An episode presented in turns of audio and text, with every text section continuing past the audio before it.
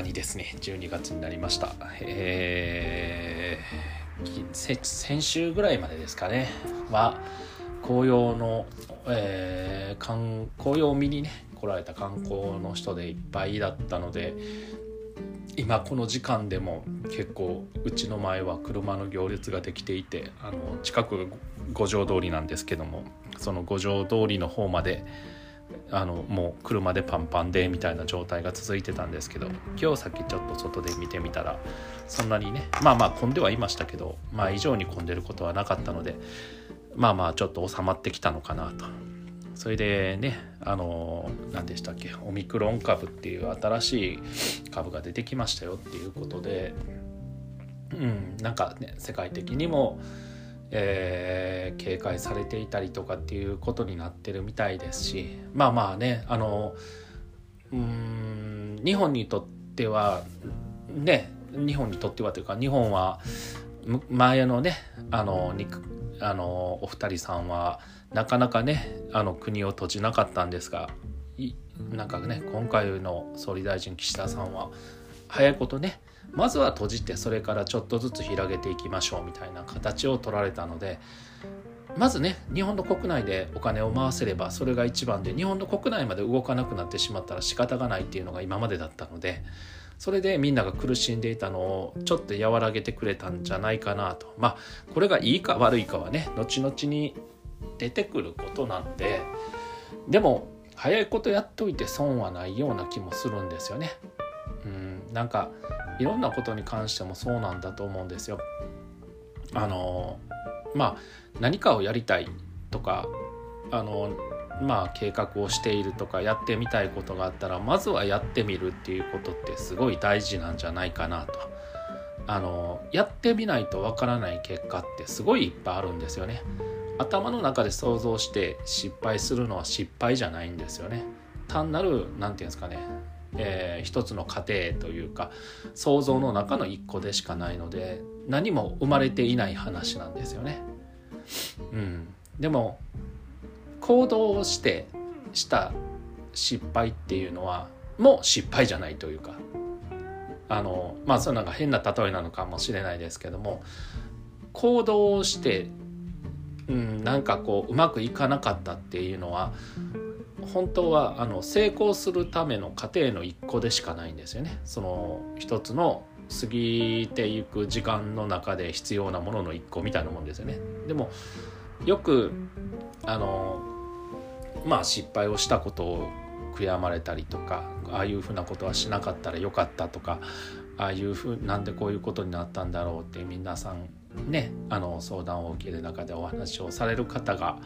多いんですけどもうんあのまあねこの前ちょこっと、えー、何回か前かにお話をしたかもしれないですけども「ダメでもよし」っていう言葉の通り失敗をしたからこそ分かることっていっぱいあるんですよね。そこから学んでしまえば人ってすごい成長するんですよ。確かに成功したことで成長することもいっぱいあるかもしれないですけども成功よりも失敗をした時の成長の方がはるかに大きいんですよね。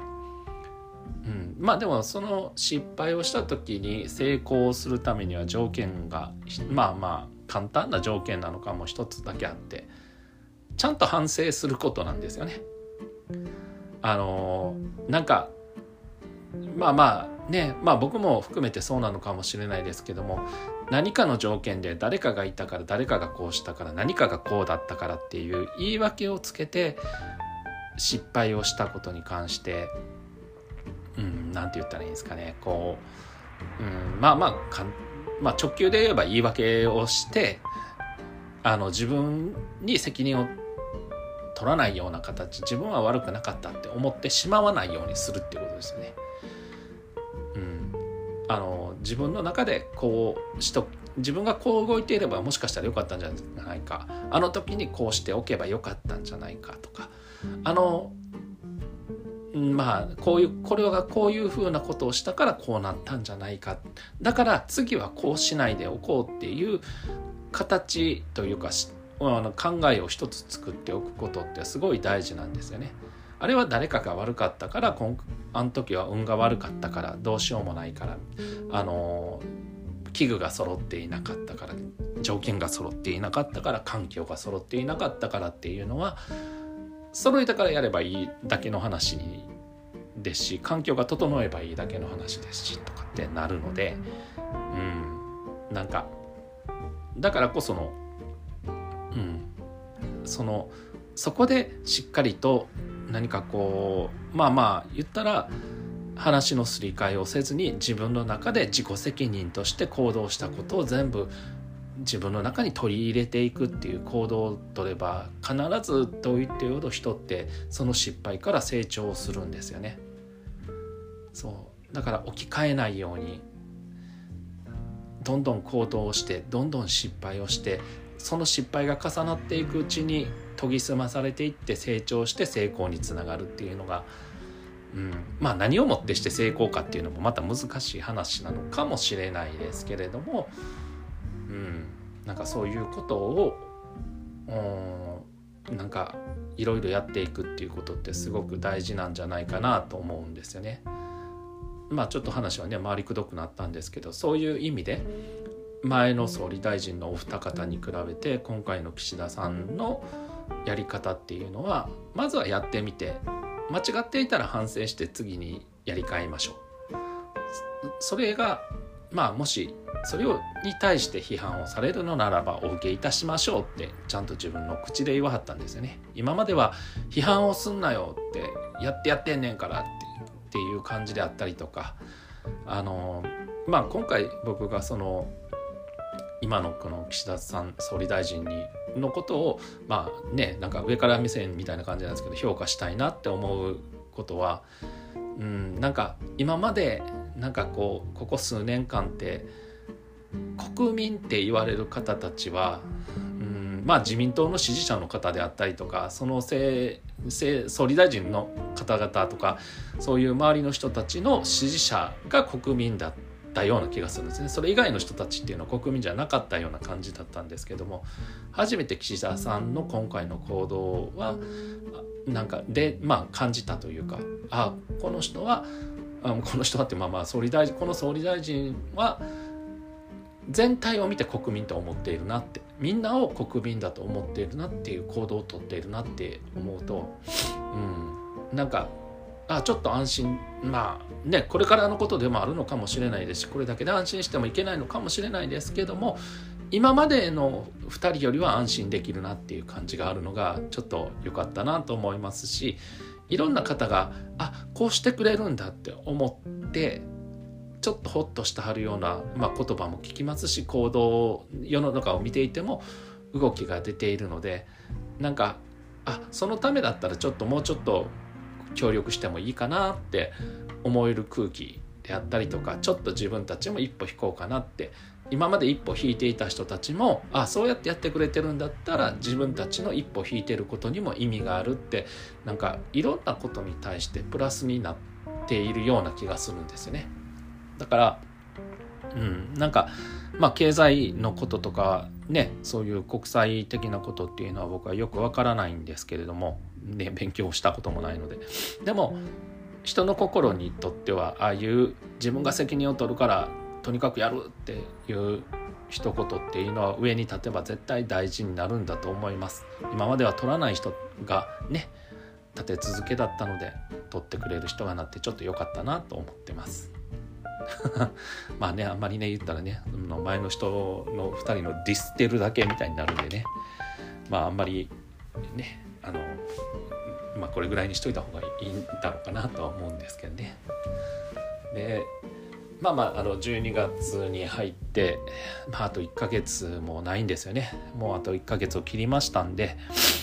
まあね年末に向けての準備もこれから皆さんも始まっていくと思いますし僕自身もねちょっと今年もこういろいろやっていきたいなとかって思いながらうん。なんかね毎年あのまあこの時期になるとこうなんかやっぱ年末になるとそわそわしたりとかするんですけどね。あのなんか何なんでしょうね。こう自分でいろいろやってみるのが面白くなって今こう自分でおせちをする作るのがすごく楽しくてこの時期になるとそのが楽しみでというか なんかね仕事しろよっていう話なんですけどでもなんか今日もあのあのまあうちの近くにある錦市場にあのまあ棒だらを買いに行ったんですけどね。あのいつもそこに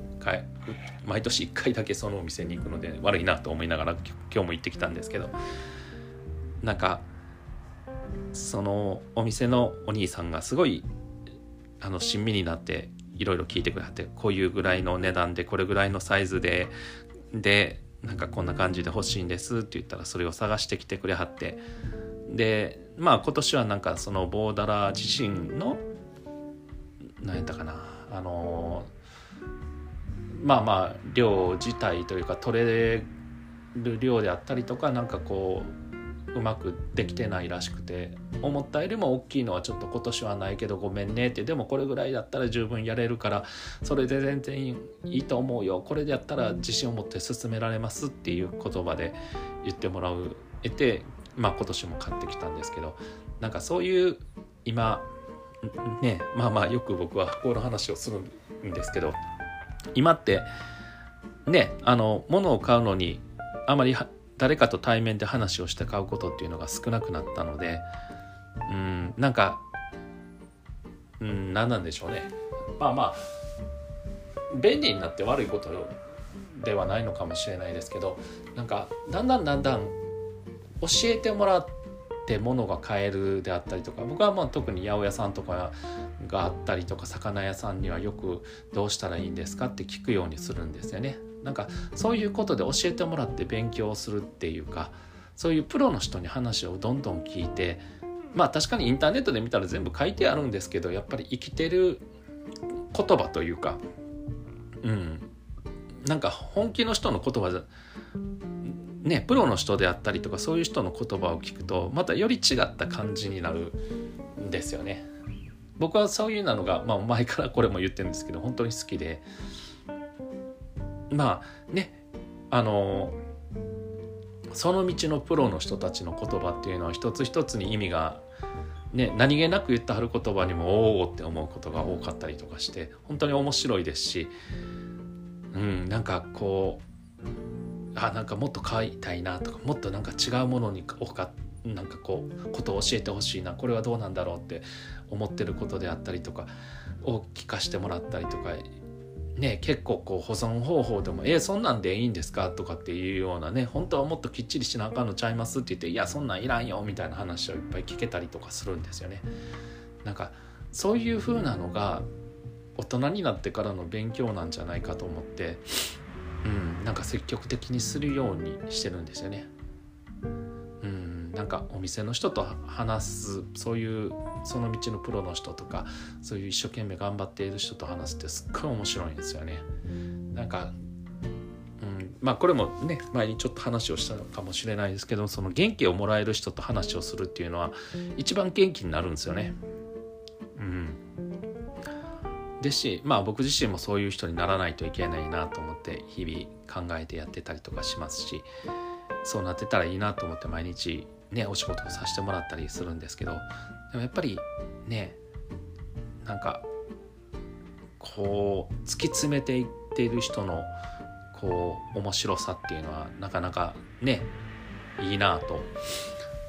思いますしなんかこの前ちょっとヤフーのニュースでちょっと読んだんですけどねその渋谷かなんか渋谷でしたかねなんかでやってるコーヒー屋さんカフェが閉まりましたと。その理由があの行列ができすぎたからっていうね。あので行列ができて周りの人に迷惑をかけることが多くなってしまってあの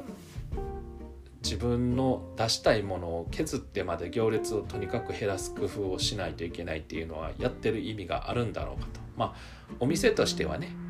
あのもう儲かるというかね金が稼げることに関してはいいのかもしれないですけどこれを自分がやりたいことなんだろうかと思って閉店を決めましたっていう話を読んだ時にああ面白いなと。まあね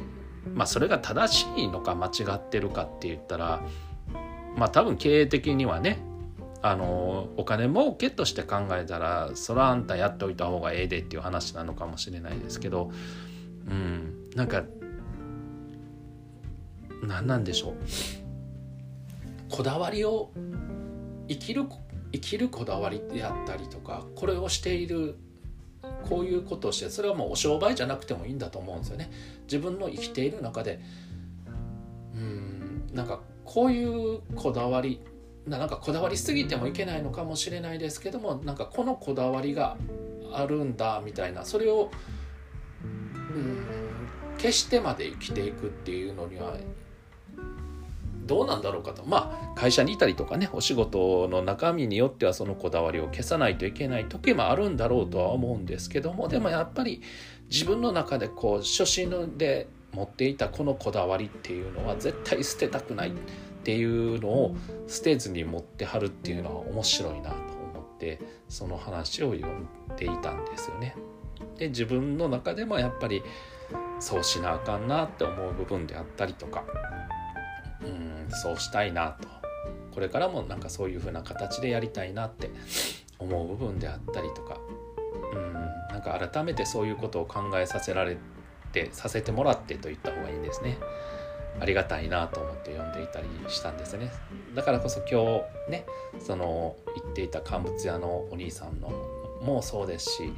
近くにあるあの好きで行ってるお豆腐屋さんもねの皆さんもそうですし。まあのね今年は別のとこで買ってしまったんで行くかどうかわからないお豆屋さんのね問屋さんのお母さんたちもそうですしうんなんかお世話になってる鰹節のお店の人もそうですし、うん、食べ物の話ばのお店ばっかりなんですけどね。でもなんかそういうふうにしてうんなんかね何でしょう。いつでも元気で笑ってる人がまあ大変なこともいっぱいあったとは思うんですけどね。そういう人たちが身近にいてその人たちに元気をもらいながら日々過ごせるってすごいいいなと思うのでなんかそういうお店が日本はもう一回増えたらいいのになってなんかちょっとずつ増えてきてるような気がするのでねもっともっと増えてうんなんかうんまあまあ外国のねあの市場や、ま、市場とかマーケットっていうやつですかね。みたいなものが日本に増えてねもっともっとみんなが会話をしながらなんか今日は調子悪いねんって言ったらこれ食べたら元気になるよみたいなのをね病院行かずとも教えてもらえてみたいなのができたらいいのになーなんて思ったりしながら今日買い物をしてました。うん。ねだからまあね無理にね人を元気にしなあかんから笑ってるっていうのはダメなのかもしれないですけど。うんなんかそういうふうな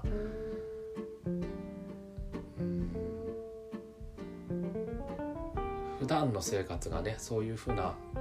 こう同じような毎日を送っていても笑って生活ができるっていうのはすごいことなんだなって今日改めて思いました。なんかねまとまってない話で申し訳ないんですけどいつも通りのことでもあるんですけどね。まあねあとはまあ超個人的なことなんですけどまあやっとねあの最近やっているジョギングも